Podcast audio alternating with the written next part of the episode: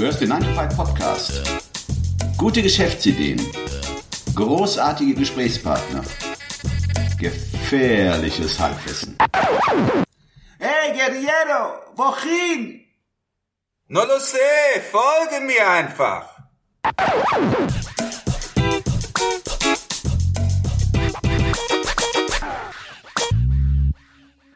Hallo aus Köln und äh, willkommen zu einer weiteren Episode von unserem 9 to 5 Podcast. Das heutige Thema, und ich hoffe, ich spreche es richtig aus, Rent a Negotiator. Sehr gut. So, Christian, ich würde dich wie immer bitten, die Geschäftsidee vorzustellen.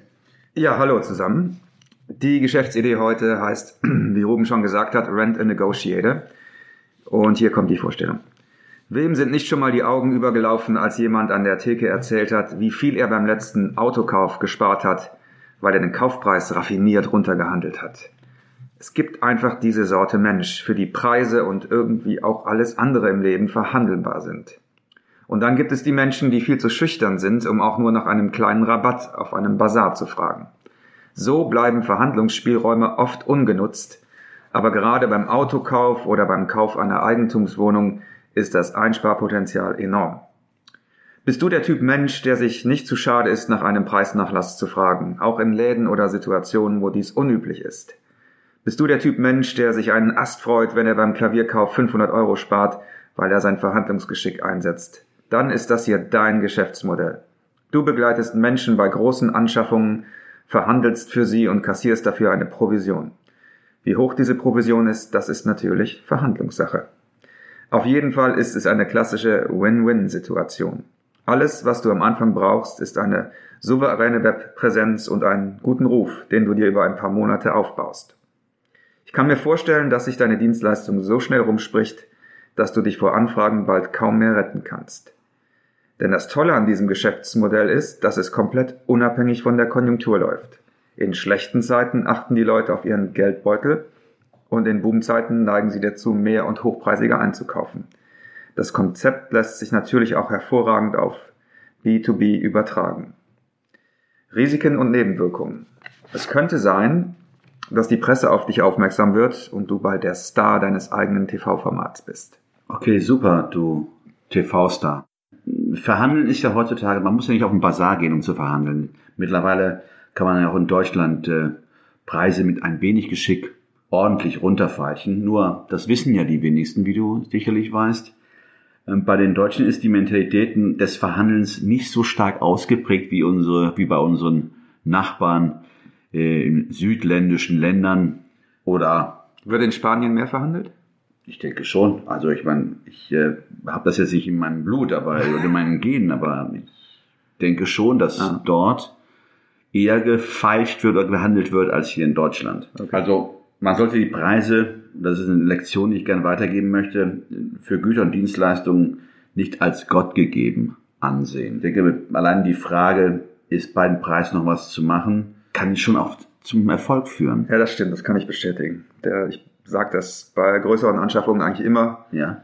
Und da habe ich schon einige hundert, vielleicht sogar tausend Euro gespart über die letzten Jahre. Okay. Oho. Aber letzten Endes ist, ist es doch vielen immer noch peinlich. Ja, ja, genau. Das Also- ist die Angst davor, dass man äh, abgelehnt wird oder dass die Antwort Ja. kommt oder lässt sich nichts machen. Mhm. Das vermeiden, glaube ich, viele und deshalb äh, fragen sie das gar nicht. Ne?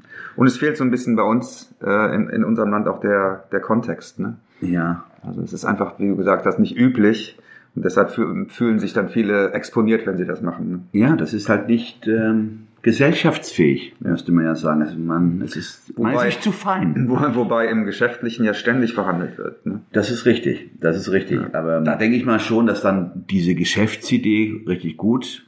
Also, jetzt kommt dann der besagte Negotiator ins Spiel und ähm, kann Leuten, die sich A, zu fein dafür sind oder es nicht können, Hilfe heranholen oder sich helfen lassen.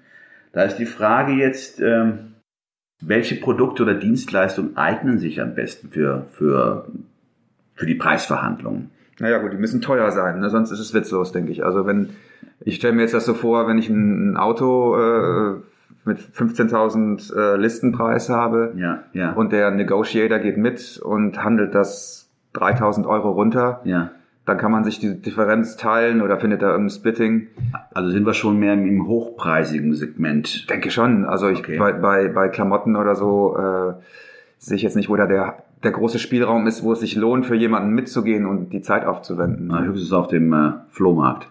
Na gut, aber ähm, Du weißt, was ich meine? Also wenn jetzt welche davon ausgehen, man teilt sich sozusagen den Preisnachlass mhm. äh, 50-50, ja, da müssen da ja schon für jeden, für den Negotiator auch mindestens äh, ein paar hundert Euro bei rumspringen. okay, okay. Ach genau, und da fällt mir ein, ich habe äh, kürzlich mit jemandem gesprochen, äh, die hat mir erzählt, dass sie eine Domain gekauft hat und dafür jemanden angeheuert hat oder einen Freund mit ins Boot geholt hat, der darauf spezialisiert ist, Domain-Preise äh, runterzuhandeln. Ach Quatsch. Ja. Nee, also das ist ja, also mir ist es neu, weil ich kannte nur die, äh, diese Plattform, wo man Domänen Ja, an- und verkaufen Sedo kann. oder so. Sedo zum Beispiel, Ja. ja. Aber dass man jetzt ähm, auch durch äh, geschicktes Verhandeln die Preise runterhandeln kann, würde mich interessieren, wie er das gemacht hat Mhm. oder ob er da können wir, vielleicht mal, können wir vielleicht mal als Gast einladen. Ne? Das wäre eine gute Idee, Mhm. weil das ist ein sehr interessantes Thema und äh, Ja. gerade mal Domains für Werbeaktionen zum Beispiel, die dann für Unternehmen interessant wären und Ja. ja, so ein, ja. Gut, das ist ja äh, echt interessant, weil ich kannte diese Variante gar nicht. Die Frage ist dann jetzt, wenn man sowas macht, also wenn man ein, wie nennt man den am besten, ein Freelance Negotiator ist, wie kommt man an seine ersten Ja, Kunden? ja, genau. Das ist die äh, des Pudels Kern, ne? Die, der erste Kunde. Wahrscheinlich fängt man unentgeltlich im Bekanntenkreis an. Mhm.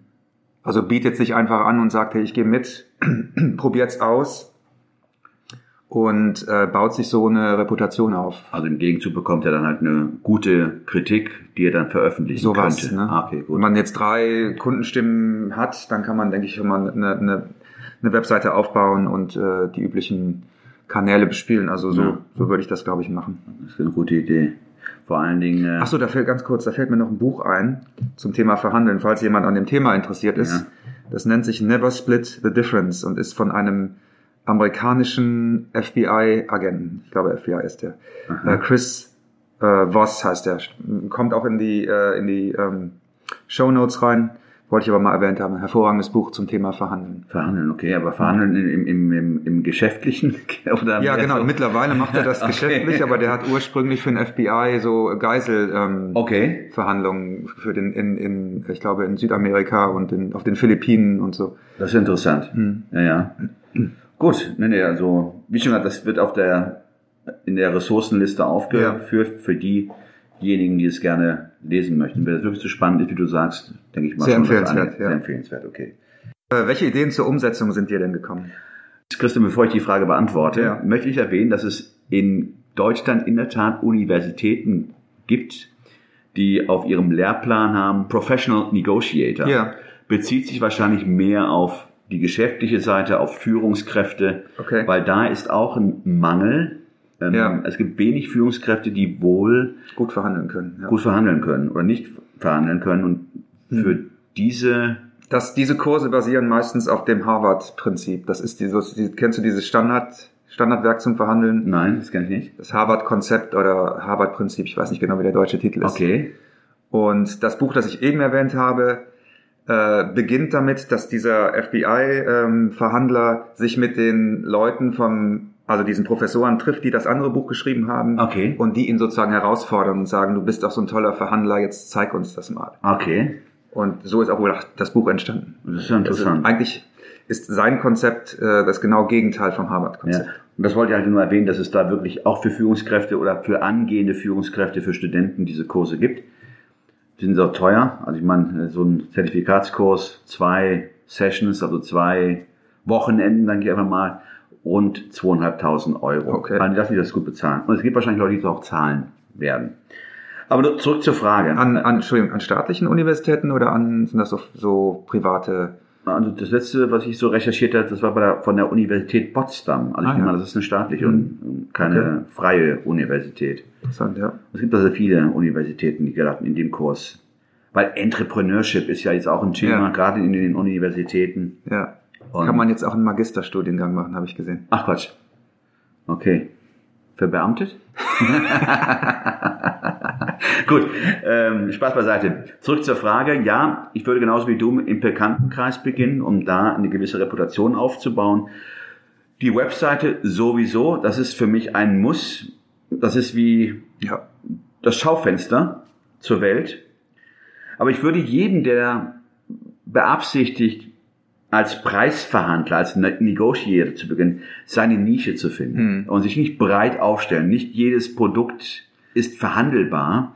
Er sollte seine Nische kennen und dort als Experte oder zumindest Ja. die, die, die Expertise aufbauen Ja.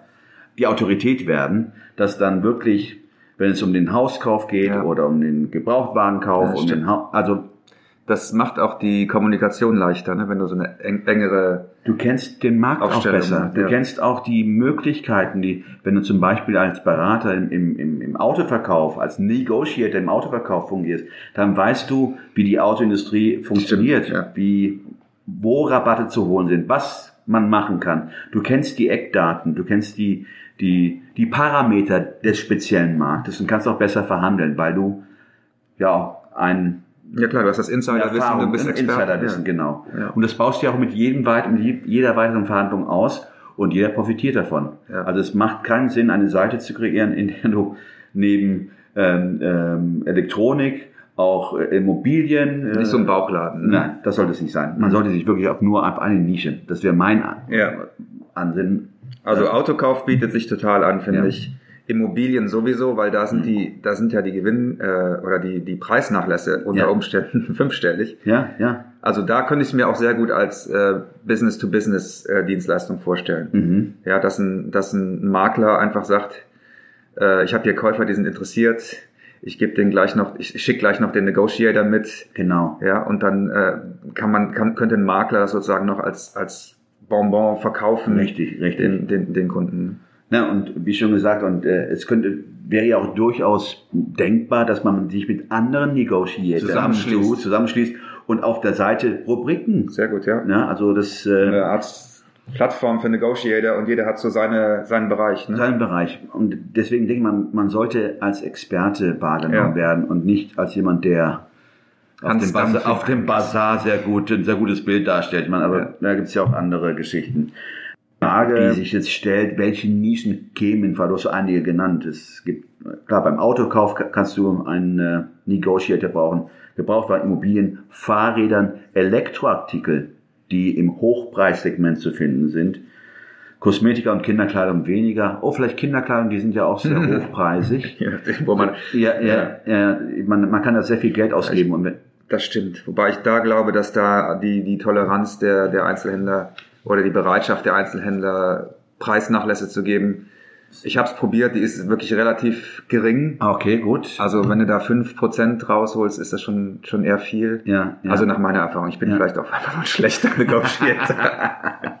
Okay. ähm, aber bei Elektroartikeln ist es ja bekannt, dass, dass die auch, dass Saturn und Mediamarkt, dass die ja auch äh, ähm, du kannst ja da auch mit einem Internetpreis hingehen und Ja, sagen, ja. ich habe es dir günstiger gesehen Ja. und schon hast du es runtergehandelt. Ja, also ja. da ist auf jeden Fall auch mehr Bereitschaft äh, zu verhandeln. Das ist richtig, ja.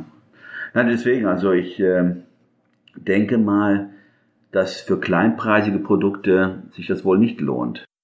So, ja, und ähm, ähm, neben der Seite oder neben, neben der ja, neben der eigenen Webseite sollte auf jeden Fall, oder würde ich jedem raten, auch mal kostenlose Kleinanzeigen ähm, in Erwägung zu ziehen, also regional zu inserieren. Das ist sicherlich auch eine Möglichkeit, die wenig Leute nutzen, weil eBay Kleinanzeigen oder eBay äh, oder hier in Köln Kaleido oder Markt.de, ich glaube, jede Stadt hat ja einen eigenen Kleinanzeigen, äh, Ja. wie heißen die, Kleinanzeigen, äh, Anbieter. Anbieter. Und eine Sache, die mir ähm, auch auf, oder vielmehr, die Idee finde ich sehr gut, es gibt ja Freelance-Plattformen, wo Freelancer ihre Dienste anbieten. Hast du da Erfahrung mit? Mit diesen Freelance-Seiten? Ja. Nein, Okay. kaum. Aber ich habe mir mal diese Seiten angeguckt. Man kann ja über diese, es gibt ja Upwork, das ganz große äh, Ja. äh, englische Pendant, der englischsprachige Pendant. Ja. Hier in Deutschland gibt es äh, Twago, Freelancer Map, mylittlejob.com und äh, freelance.de. Das sind Seiten, wo Freelancer ihre Dienste anbieten können. Die Frage ist, weil ich habe da keinen gesehen, Ja. der als als äh, Negotiator. Ja. Und es gibt dort auch die Rubrik Sonstiges. Warum nicht mal da sich als Negotiator einstellen? Kann man probieren. Also ich, ganz ehrlich, ich kenne nur diese Text, Textbroker oder so heißt Ja. das. Das ist Ja. so eine Texter-Plattform. Ja, Und das ist wie MyHammer für, äh, für Kreativdienstleistungen. ja, Also da wird, da wird nur über den Preis äh, gearbeitet und das ist ganz äh, für Freelancer meiner Meinung nach wirklich schlimm, sich da äh, Du hast sicherlich recht, wenn es um Programmierung geht oder um Texten, aber Negotiating als Preisverhandler, als äh, Preisfalscher habe ich noch keinen gesehen, der vertreten ist. Weil das Gute bei dem Negotiator Ja. ist, dass du, dass du ja keinen festen Preis oder Stundensatz angibst, Mhm. sondern dass du einfach sagst, wir teilen uns dann den, den Preisnachlass Mhm. und damit hast du ja wirklich eine Win-Win-Situation. Das heißt, beide sind daran interessiert, Mhm. möglichst äh, äh, viel rauszuholen. Ne? Ja, richtig. Nein, deswegen, also ich, das sind so Ideen, die, die ich zumindest versuche, es kostet ja nicht, sich da Ja. einzustellen. Äh, zumal bei einigen Seiten. Andere wiederum nehmen natürlich da was, äh, aber äh, man kann es ja probieren. Aber ich würde es auf jeden Fall über die Kleinanzeigen probieren, Ja. weil darüber kann man ja auch Traffic auf die eigene Seite äh, generieren. Also in, in, in, in äh, puncto SEO gar nicht Ja, mal so schlecht, stimmt. wenn man so diese Citations hat, Ja, diese Nennungen auf den Plattformen. gut, wunderbar. Ja, also mehr habe ich dazu nicht zu sagen. Ja, Ruben, äh, vielen Dank, vielen Dank fürs Zuhören an euch. Und äh, nächste Woche steht auf dem Programm die Geschäftsidee The Creativity Gym. Ich weiß gar nicht, warum ich denen allen englische Namen gegeben habe. Ich ein bisschen äh, habe mich das auch eingebildet. gefragt. Vor Ne? allen Dingen äh, Negotiator ist auch nicht einfach auszusprechen. Ja, sorry, und das ist jetzt noch schlimmer, The Creativity Gym. Okay. Also das Fitnessstudio für die Kreativität. genau. Also in diesem Sinne, Bis zum nächsten Mal. bis zum nächsten Mal. Ciao, ciao. Und nicht vergessen, Scheitern ist nicht das Gegenteil von Erfolg. Es ist ein Baustein des Erfolgs.